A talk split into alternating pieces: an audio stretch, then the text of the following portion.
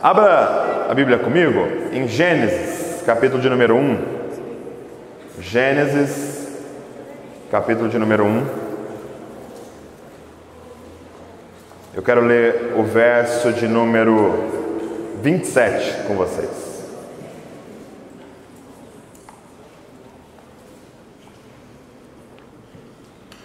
Gênesis, capítulo de número 1, verso de número 27. Quem achou, diga eu amo a Bíblia. Quem não achou, diga eu também. Vamos lá.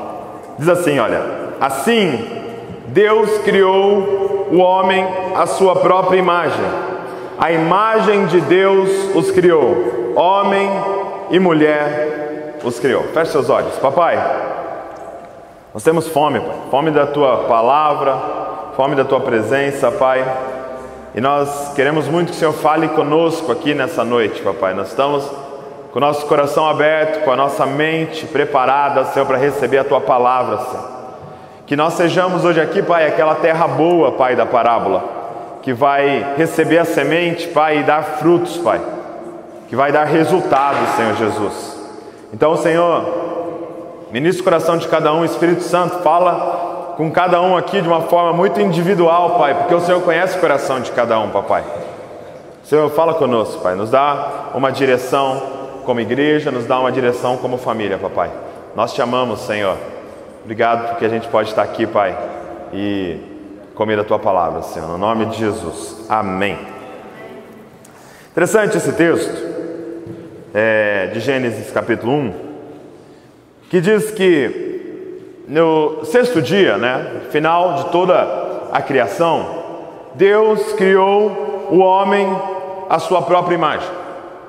Agora eu estava dando uma olhada nesse texto aqui, é, é, é no original, e, e, eu uso aquele aplicativo, sabe, da Olive Tree, é muito bom, tá? Então depois você baixa aí da Olive Tree e tem lá uma Bíblia com Strongs, é Almeida com Strongs. E aí você consegue clicar na palavra e ele te dá o original. E aqui estava o original em hebraico.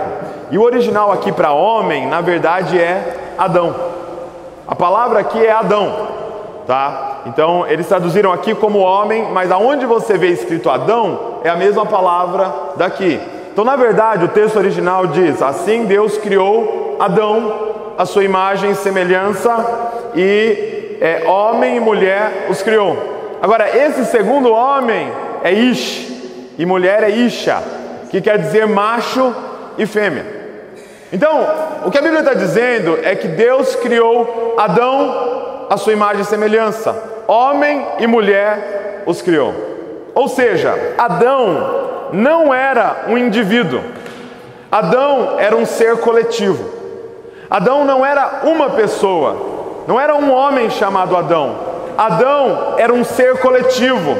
Tinha Adão macho e tinha Adão fêmea. Quando Deus olhava para o homem, ou para a humanidade, ou para aquele grupo de pessoas, ele chamava aquele grupo de pessoas de Adão.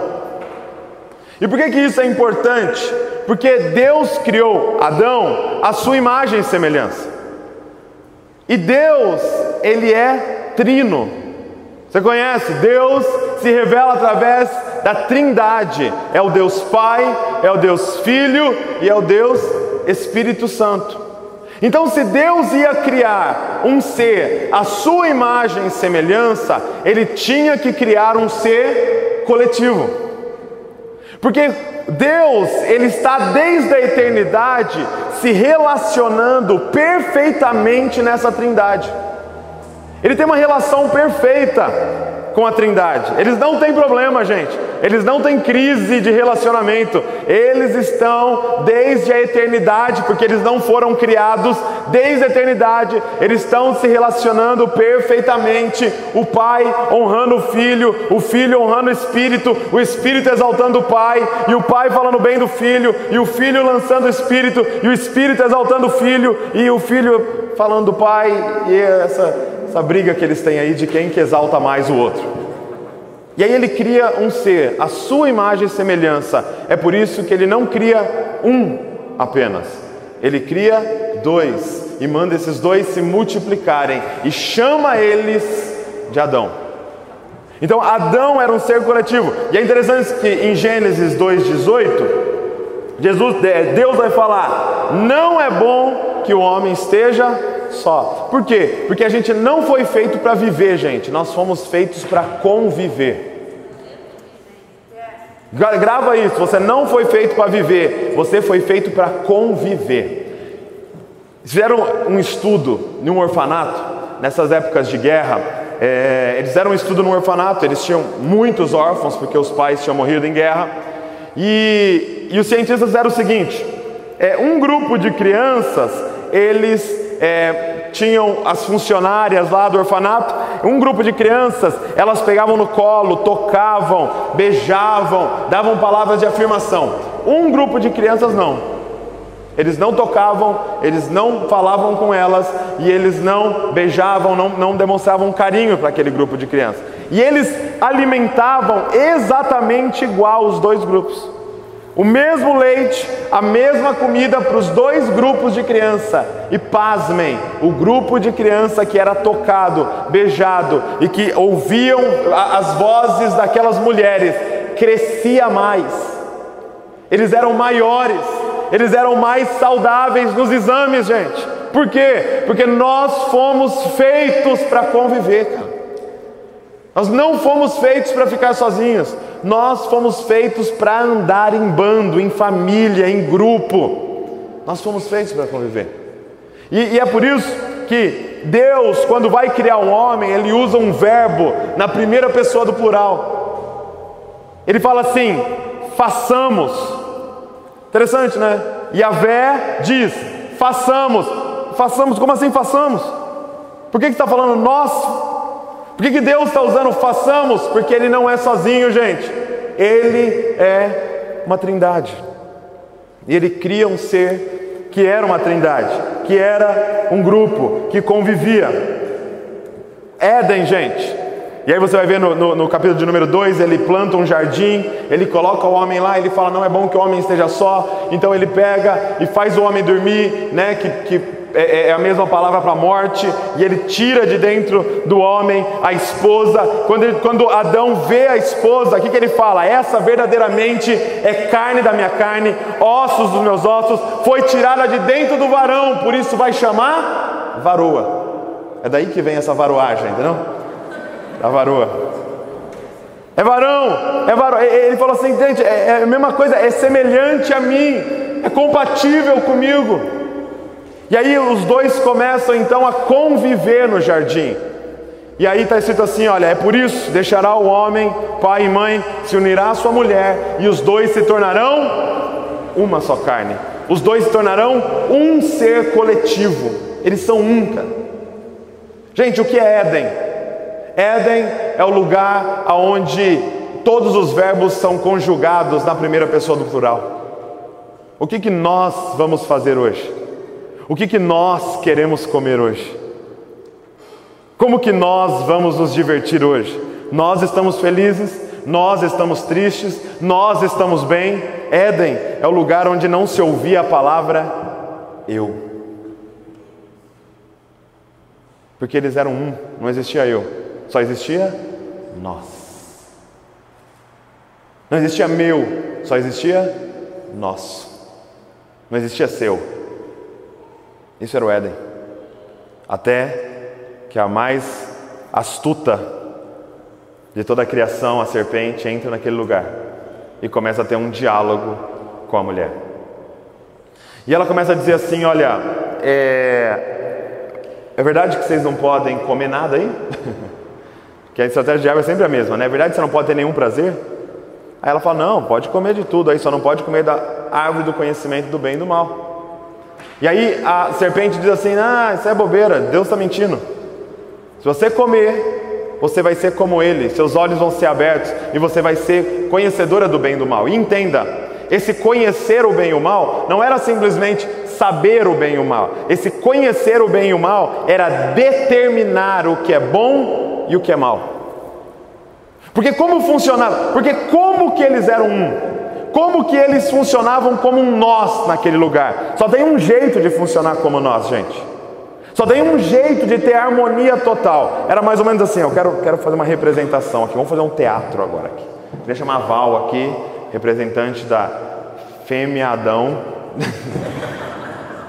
eu vou chamar aqui agora Arthur, representante de Deus, né, que é o cara mais parecido com Jesus que nós temos nesse lugar.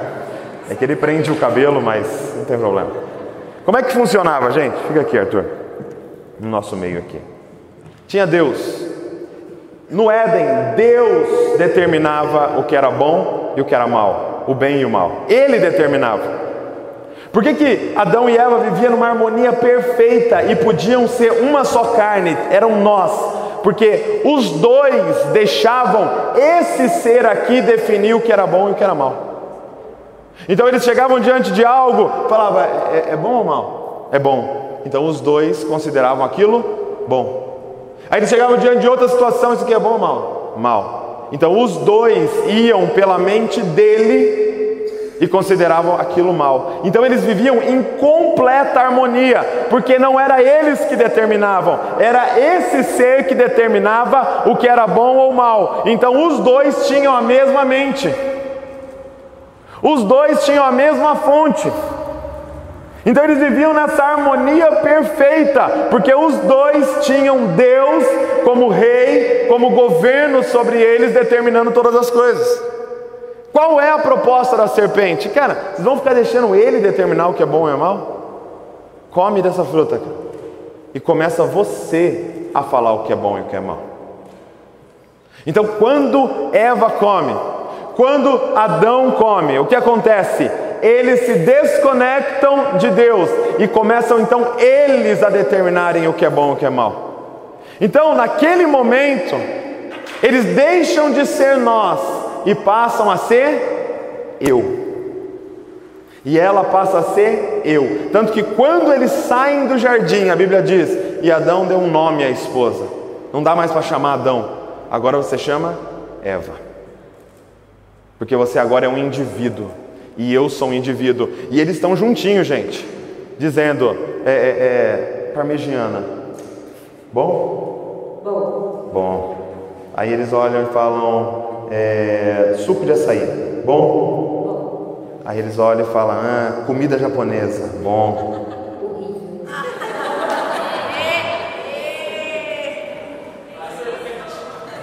Quem está entendendo o que eu estou falando? Porque agora eles não têm uma fonte única de bem ou mal, eles são cada um a própria fonte. E aí chega uma hora que o que, a, o que eu falo que é bom, ela fala que é mal. E o que eu falo que é mal, ela fala que é bom. E nós temos que nos afastar. E ela se torna um Deus e eu me torno outro Deus. E eu vou ajuntando pessoas perto de mim, até que alguém discorde de mim. E essa pessoa se desconecta e se torna um outro Deus. E pessoas vão se formando perto dela, até que alguém discorda dela e se forma mais um Deus. E aí aí a gente tem o que a gente, cara, acontece guerras por causa disso. Porque nós desconectamos uma fonte, que determinava para nós o que era bom, o que era mal. E cada um agora diz o que é bom, o que é mal. Cada um governa a sua própria vida, cara. Cada um governa as suas próprias escolhas. E agora casamento já não é mais um nós. Casamento é ajuntamento de dois eu que fica lutando para ficar junto até que a, a, a, discórdia os separe. Sabe qual é o principal motivo de divórcio, gente? Você sabe? Incompatibilidade de gênero. O que, que é isso? Ela não gosta da mesma coisa que eu. Eu estou falando que isso é bom, ela está falando que é mal. Eu quero ir na comida japonesa, ela não quer ir. E não dá. Aí eles chegam diante do juiz, não dá para conviver, porque eu quero ir lá no restaurante. Ela não quer, eu quero assistir futebol, ela quer assistir novela. Misericórdia, irmão. Novela. Não dá. Eu quero assistir ação, ela quer assistir romance. E por quê que eles se divorciam? Porque são dois grandes eu. Gente, sabe qual é a estratégia de Satanás? Transformar você num grande Ele quer que o dia inteiro você fale eu, eu, eu e meu, meu, meu. Obrigado, gente. Pode sentar. Daqui a pouco eu chamo vocês de novo. Uma salva de palmas para esses atores. Perfeito.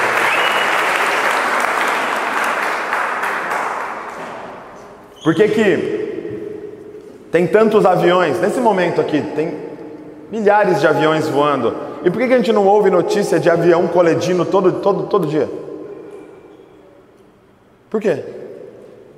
Porque nenhum avião pensa por si só, nenhum avião faz escolhas por si só.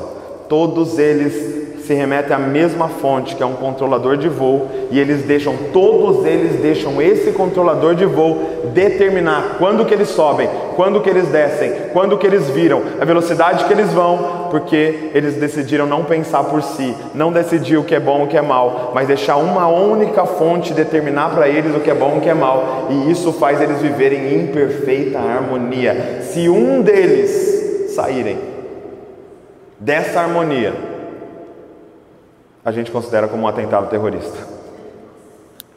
A gente se considera como um avião sequestrado. Cara, quantas vidas sequestradas nós temos aqui?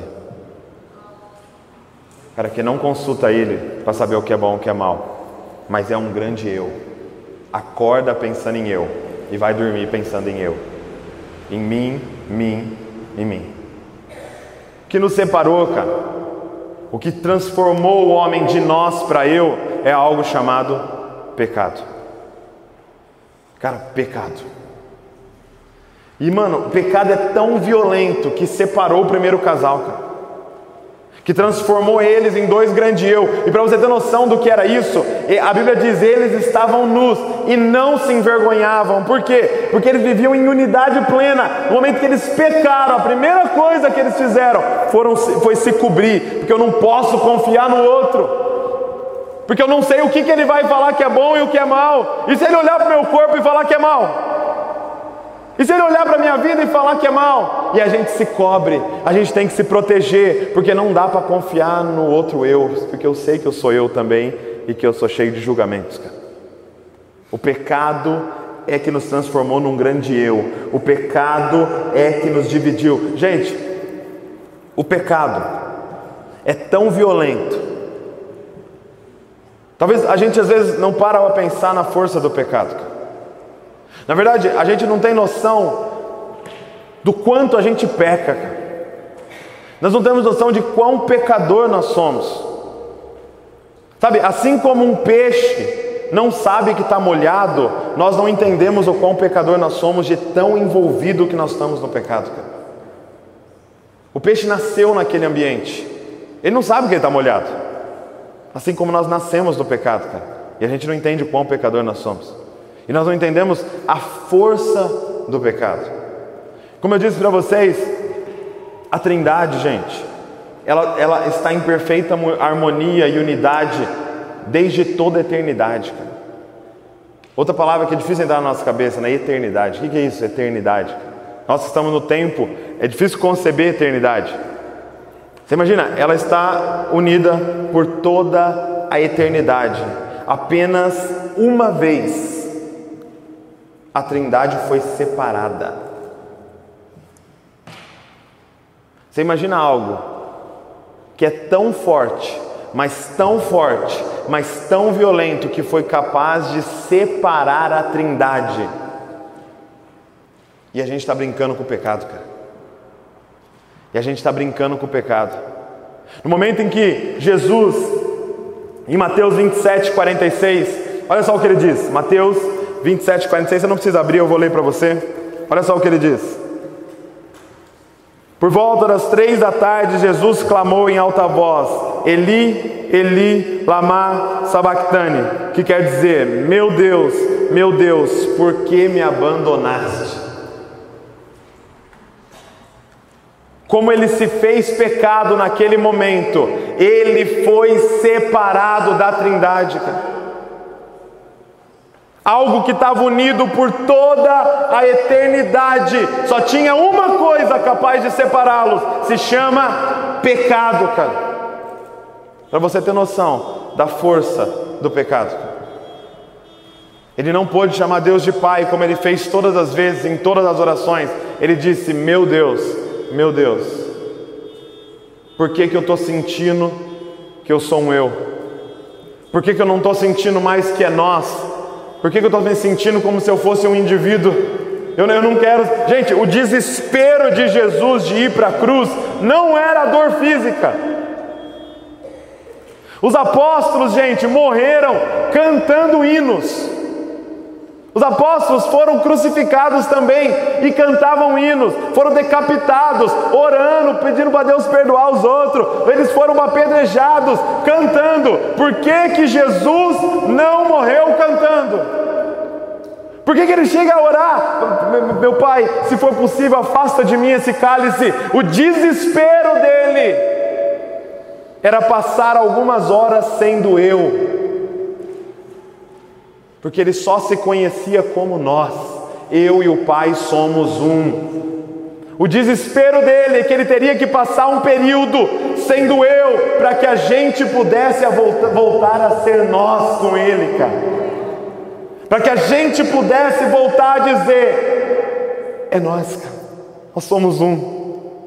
Ele teve que ser, ele, ele teve que ser um grande eu e experimentar o que é ser eu, cara. Gente, a nossa perdição é ser eu. A nossa perdição é passar a vida dizendo eu, meu, minha, os meus direitos, o que eu quero, o que eu decidi, para onde eu vou, porque o importante é eu ser feliz por causa das minhas escolhas e por causa do que eu tenho e do que eu conquistei, que é meu. Está acontecendo algum estupro hoje por aí, por causa de um grande eu. Tem algum político do nosso país agora fechando um contrato aí com algum, alguma empresa para tirar dinheiro da população, porque ele é um grande eu. E o que importa é a casa que ele vai construir para ele, e o carro que ele vai comprar para ele, e as férias que ele vai ter para ele. Alguém tá, pediu divórcio hoje, sabe por quê? Porque é um grande eu. Porque ele não está feliz, porque ela não está feliz, porque é os direitos dela e os direitos dele. A nossa perdição é ser eu, cara. A nossa perdição é ser eu. Sabe? Adão é um ser coletivo. Nós somos criados para ser um ser coletivo. Mas o que você precisa compreender é que Cristo é um ser coletivo. Cristo não é uma pessoa, Cristo é um ser coletivo. Jesus Cristo era uma pessoa e ele morreu, ele crucificou o eu dele para se tornar um ser coletivo. O que, que foi para a cruz, gente? Um eu, para que a gente pudesse ser nós. Diga comigo, nós. Cristo é um ser coletivo. Todos aqueles que estão em Jesus são Cristo. Portanto, vocês são Cristo nesse lugar. Quem está entendendo o que eu estou falando? Nós somos um ser coletivo. O segundo Adão também é um ser coletivo. Ele é o cabeça e nós somos o corpo. Nós juntos somos Cristo. Quem está entendendo? Portanto, Jesus, quando ele vai para a cruz, ele estava matando o seu eu para que a gente pudesse voltar a ser nós. Só que olha o que ele diz em Mateus 16. Você também não precisa abrir, eu quero só que você ouça. Olha o que ele diz em Mateus 16. Verso de número 24. Então Jesus disse aos seus discípulos: Se alguém quer ser meu seguidor, negue a si mesmo, tome a sua cruz e siga-me. Portanto, tem uma característica de Cristo. Se nós somos Cristo, se nós somos esse ser coletivo, tem uma característica do Cristo: o Cristo anda com uma cruz nas costas, cara. Ele está dizendo: vocês vão ser um novo tipo de pessoas. Vocês são um novo. Vocês não são mais o coletivo daquele Adão que pecou. Vocês são um coletivo do novo Adão. Vocês são um coletivo de Cristo. E qual é a característica desse Cristo? Ele anda com uma cruz nas costas. A cruz de Cristo nos salva, gente. Por quê? Porque ela nos ensinou a andar com uma cruz nas costas. O que ele fez foi dar o exemplo para nós. É nós, é, é, é, ser Cristo é crucificar o seu eu diariamente. diariamente o seu eu ir para a cruz. Quando ele diz, cada um pegue a sua cruz, o que, que vai para a cruz? O seu eu. Todo dia você acorda pensando eu, você dá uma martelada. Eu não. Os meus interesses. Os meus interesses não. Sabe, eu vi um pastor chamado Paulo Borges, cara muito bom, tenho ouvido ele na, na internet, e, e, ele disse uma coisa muito interessante: ele falou assim: ah, não tem problema nenhum você usar um crucifixo. A gente fica, não, não posso usar um crucifixo. Ele falou: pode usar um crucifixo, cara. Só que vai lá no joalheiro e manda colocar a sua imagem crucificada lá. Não a de Jesus. Pega a sua foto, leva para ele. Ó, tem como você colocar eu na cruz aqui? Aí usa no pescoço, assim, bem grande, assim, tipo um rapper, sabe? Com a sua foto assim, pendurada. Porque nós temos que ir para a cruz. Ele já foi, chegou a nossa vez de crucificar o nosso eu. Para quê? Para sermos nós, cara. Sabe que antigamente a galera tinha o costume de colocar uma cruz em várias coisas, por exemplo, no cheque. Há anos atrás o pessoal tinha o costume de fazer um cheque e colocar uma cruzinha do lado. É lógico que você sabia que aquela pessoa era cristã, mas o entendimento era: esse dinheiro desse cheque não é para meu benefício, é para nosso. Quando um pastor, quando um ministro subia no púlpito e ele fazia o sinal da cruz, toda a comunidade ficava tranquila. Por quê? Porque eles sabiam que ele não subiu ali para benefício próprio, ele subiu ali para benefício nosso. O que é a cruz, gente? A cruz é o seu eu sendo crucificado, para que a gente possa voltar a ser nós. Nosso, é nosso. É o nosso carro, é o nosso dinheiro, é, o no, é a nossa casa, é os nossos problemas. Jesus chega para os discípulos, cara, e fala assim: Deixa eu ensinar vocês a orarem. Quando vocês orarem, diga assim: Pai, não é meu Pai, não é meu Deus, é Pai nosso e pão nosso e reino nosso e tentação nossa e pecado nosso e o maligno é nós também que sofre com ele. Nosso, gente, nós somos um ser coletivo, cara. Interessante como Paulo diz: Paulo diz assim: já não sou mais eu quem vivo, meu eu foi crucificado, já não sou mais eu quem vivo, agora o que vive em mim é um ser coletivo chamado Cristo, cara. Já não sou mais eu quem vivo, quem vive agora é nós.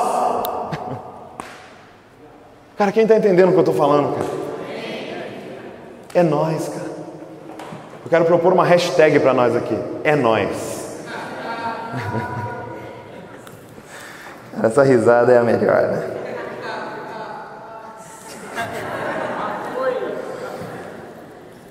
Portanto, o que é salvação, gente? Salvação.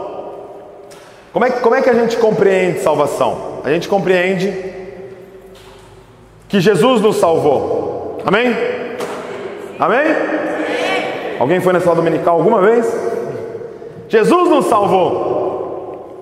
Então, como é que a gente compreende salvação? Seria mais ou menos assim: a pessoa está num culto, ou a pessoa está num, num, momento discipulado, ou ela está vendo um, sei lá, agora dá para ver uma pregação na internet, eu não sei o que está acontecendo com ela, e de repente o Espírito Santo entra na vida dela. E o que o Espírito Santo faz? O Espírito Santo pega ela, ele pode fazer isso, porque o Espírito Santo é Deus, ele está fora do tempo.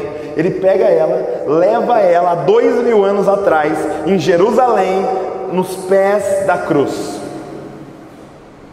E de repente essa pessoa contempla o Cristo sendo crucificado. E algo, uma convicção vem dentro dela, causada pelo Espírito Santo, de que ele está morrendo por ela. E de que a morte daquele homem há dois mil anos atrás, está pagando pelos pecados dela. Então, todos os pecados dela do passado, ela sente uma convicção no espírito que estão perdoados. Quem já passou por isso? Quem já sentiu isso, cara? Que seus pecados estão perdoados por causa de Jesus Cristo. Não é por nada que você fez, foi pelo que Ele fez há dois mil anos atrás. Quem já sentiu isso? Levanta a mão, meu bem. Essa é a convicção do Espírito Santo, cara. E nós entendemos salvação dessa forma: que Jesus morreu pela gente, que aquela crucificação foi para perdão dos nossos pecados. Só que eu queria te explicar de uma outra forma a salvação, porque não é exatamente isso que é salvação. Porque senão, dá uma olhada, e eu quero que esse você abra comigo em Romanos 6. Romanos capítulo de número 6, verso de número 3.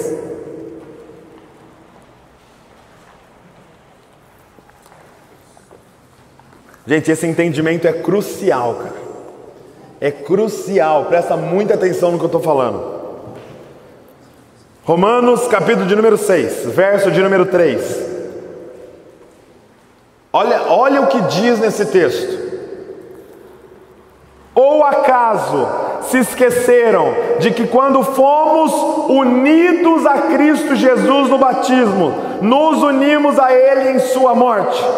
Pois pelo batismo morremos e fomos sepultados com Cristo, e assim como Ele foi ressuscitado dos mortos pelo poder glorioso do Pai, agora nós também podemos viver uma nova vida. Presta atenção.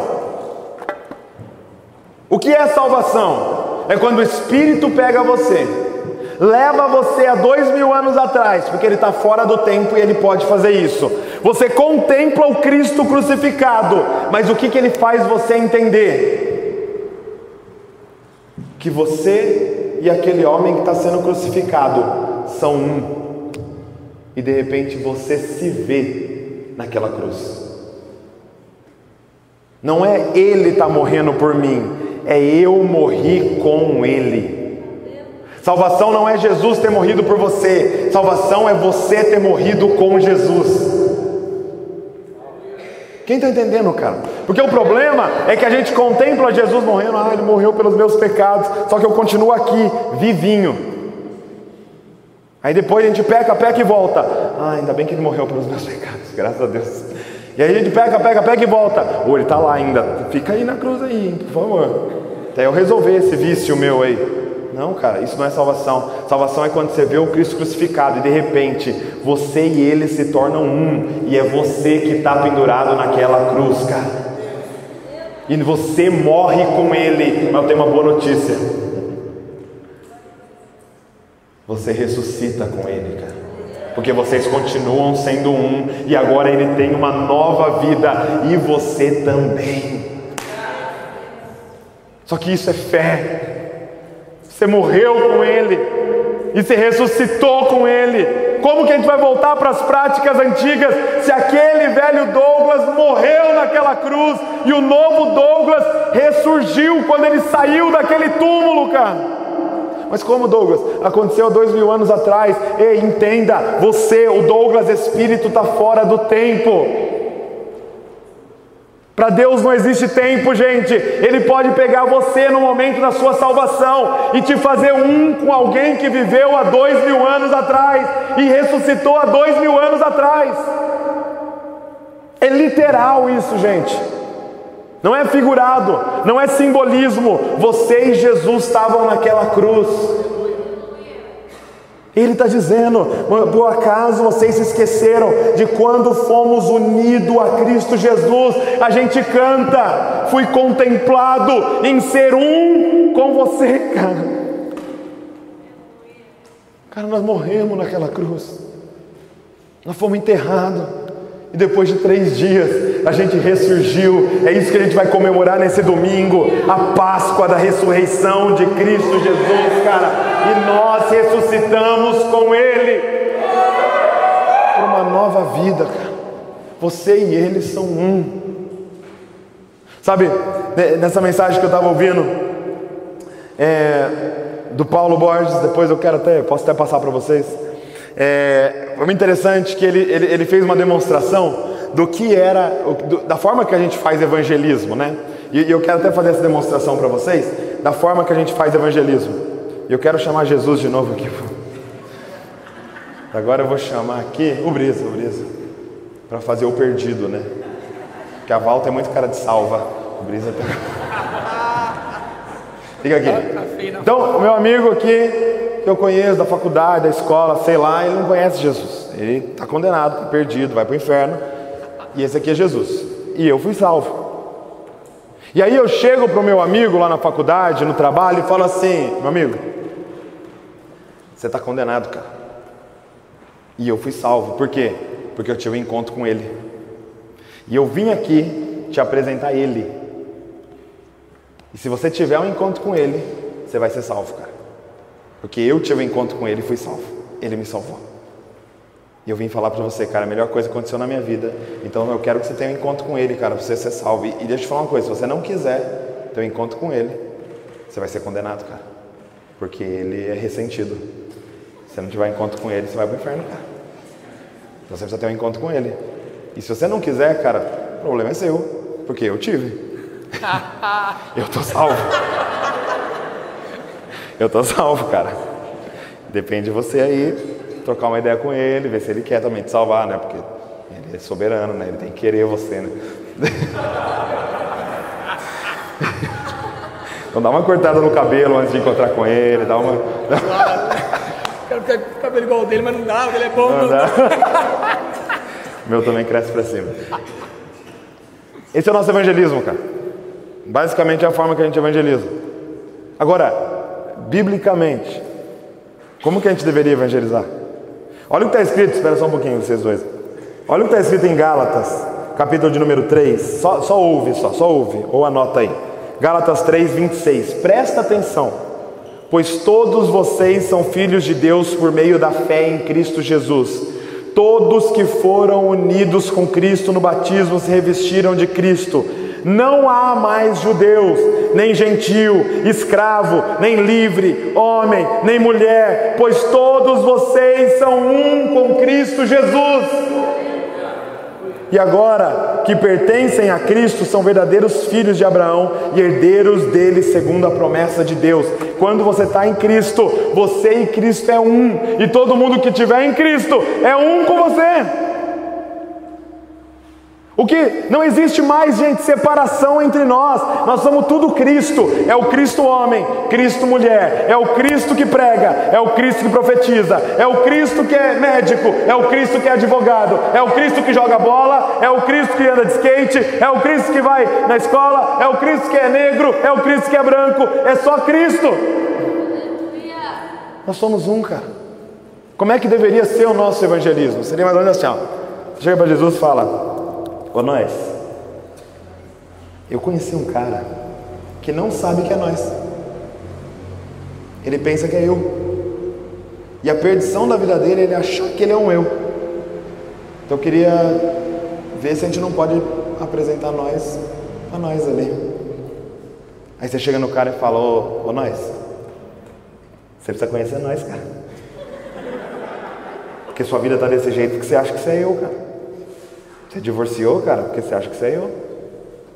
Você perdeu aquele emprego porque você continua achando que você é eu, cara. Mas na verdade você é nós, cara. Você foi criado para a gente ser um junto, cara. E eu queria te convidar para conhecer nós, cara. Nós quer revelar nós para você. Hey. É nós. É nós. Você aceita nós? Aceita, vambora. Vambora nós. Aplauda o Senhor pela vida deles aqui.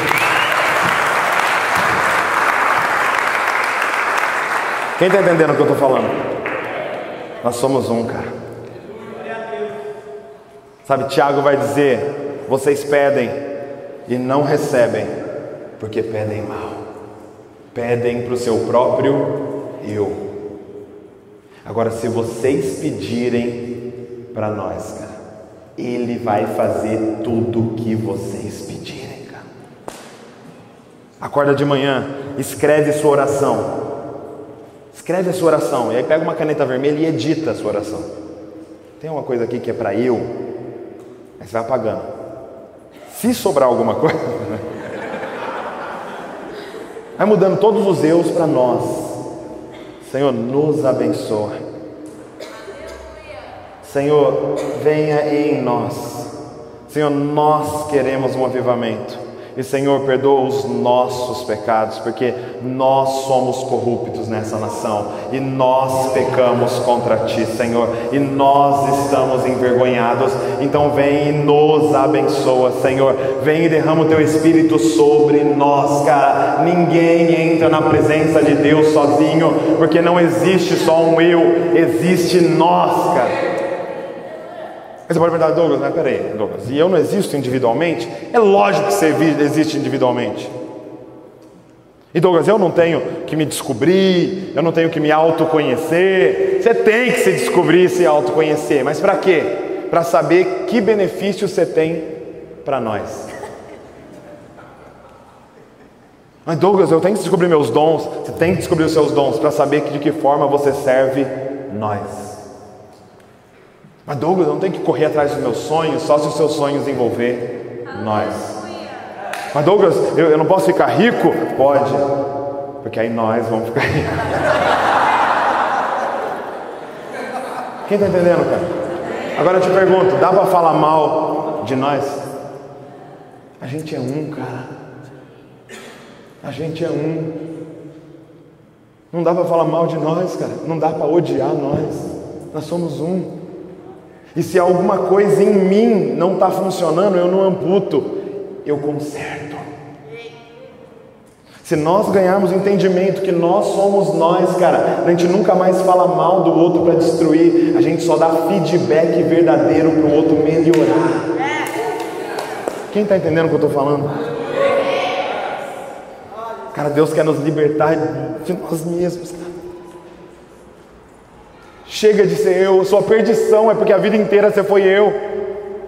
Você continua um neném mimado, chorando, porque eu estou com fome. Pensa em nós, sabe? Um texto muito conhecido nosso, talvez mais conhecido, é Mateus capítulo 22, verso número 39, que diz assim: Ame o teu próximo como a ti mesmo. João, nas cartas dele, eu acho que ele é até irônico, porque ele fala assim: ó, um novo mandamento eu vos dou: ame uns aos outros. tipo, é o mesmo. Ame o teu próximo como a ti mesmo. E eu acho que a gente entendeu errado esse versículo. Porque qual era a minha visão desse versículo? Era assim: olha, eu preciso amar meu próximo, eu preciso amar o, o Vivas, acertei? como a mim mesmo. Então o que, eu faço? Eu pego um termômetro e vejo quanto que eu amo, de 1 a 10, quanto que eu me amo? 11. Então eu preciso amar igual ele.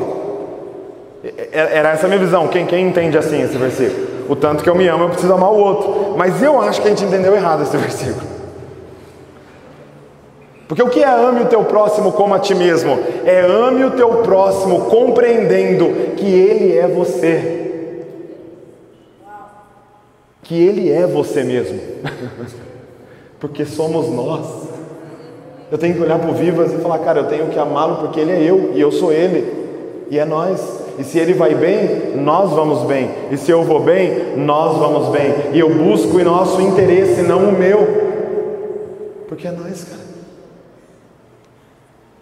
Eu abençoo o outro porque nós. Cara, Paulo vai dizer isso sobre casamento. Efésios capítulo 5: Deixará o homem pai e mãe, se unirá à sua mulher, e os dois serão uma só carne. Ele diz: Aquele que ama a sua esposa, ama o seu próprio corpo. Ninguém jamais odiou o seu próprio corpo. Cara, quando eu olhar para minha esposa e entender, eu e ela somos um, como que eu me, me maltrato? Como que eu busco os meus interesses? Deus, Deus quer fazer um shift na nossa cabeça, uma mudança na nossa mentalidade, aonde a gente não busca mais o nosso eu, a gente não está feliz em eu estar bem, a nossa mente funciona, nós estamos bem. A gente entra em casa falando o que, que é bom para nós como família, o que, que nós queremos assistir. Peppa Pig? Então vamos assistir Peppa Pig. O que é importante é nós estarmos felizes, cara. Cara, no dia que você achar felicidade, no nós estarmos felizes, o Evangelho entrou no seu coração, cara. Porque o Evangelho é uma volta para o Éden, é voltarmos a dizer mais nós do que eu, mais nosso do que meu. A gente precisa ir para a cruz, cara. A gente precisa pregar o nosso eu na cruz para a gente voltar a ser nós.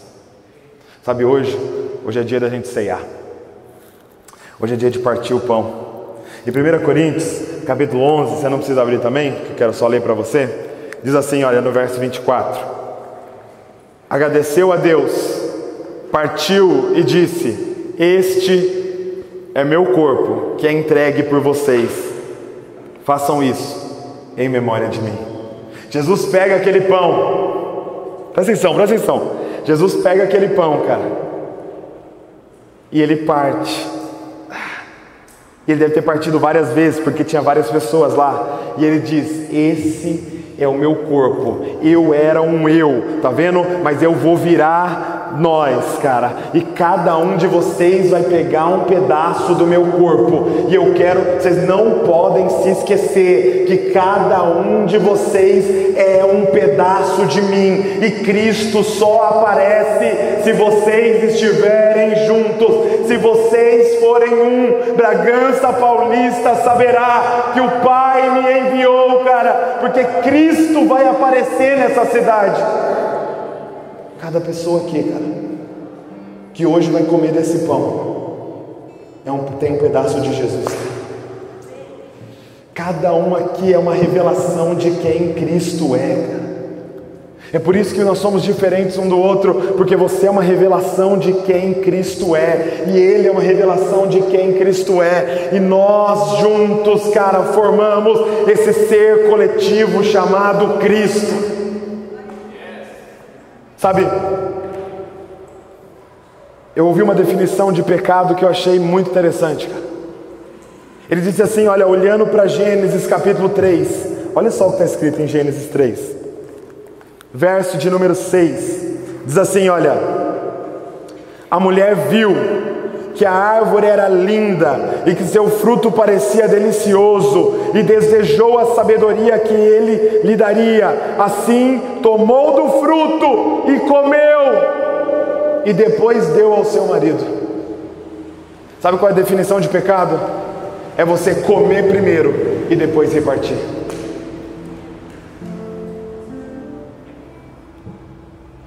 Você descobre que a mulher caiu, cara. No momento que ela pega aquela fruta, dá uma mordida deliciosa e dá o resto para o outro. Agora você quer uma definição de evangelho? Ele partiu e depois comeu. Sabe qual é o problema? A gente tem comido do melhor do que Deus nos dá e quer repartir o resto. Isso não é o evangelho, cara. O Evangelho é a gente repartir primeiro e comer por último. Sabe o que me impressiona, cara? No final do livro de João, se eu não me engano, é, é do Evangelho de João, Jesus está no caminho de Emaús, cara. E ele aparece para dois discípulos, e os discípulos estão lá andando do lado dele, e ele falando, e os discípulos, ah, você não está sabendo o que está acontecendo? Aí ele dá uma de né? João sem braço, fala, não, o que está acontecendo aí e tal? Pô, Jesus morreu e, tal, está todo mundo triste. Aí ele começa a explicar as escrituras para os caras. Os caras eram discípulos dele. Ele começa a explicar as escrituras, e desde lá, de Gênesis até Malaquias, ele vai explicando aonde falava dele. Os caras não reconheceram o ensino, porque o que impressionava mais em Jesus não era a pregação, cara. Os caras não reconheceram o sotaque, porque não é o que mais impressionava nele.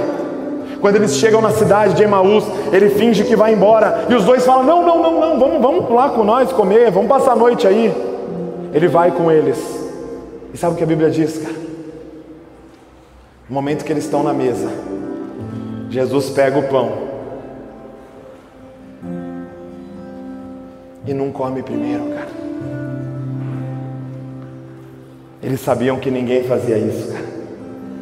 Todo mundo pegava o pão e dava uma mordida.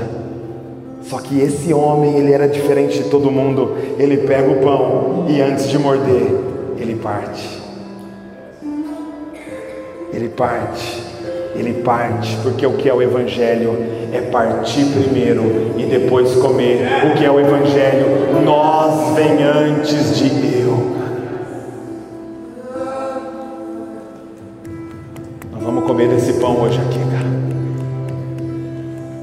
Eles voltam correndo e eles começam a falar: Ele ressuscitou, Ele ressuscitou, Ele ressuscitou, Ele apareceu para nós. E ele diz assim: Não queimava o nosso coração quando Ele falava, mas nós o reconhecemos no partir do pão, cara.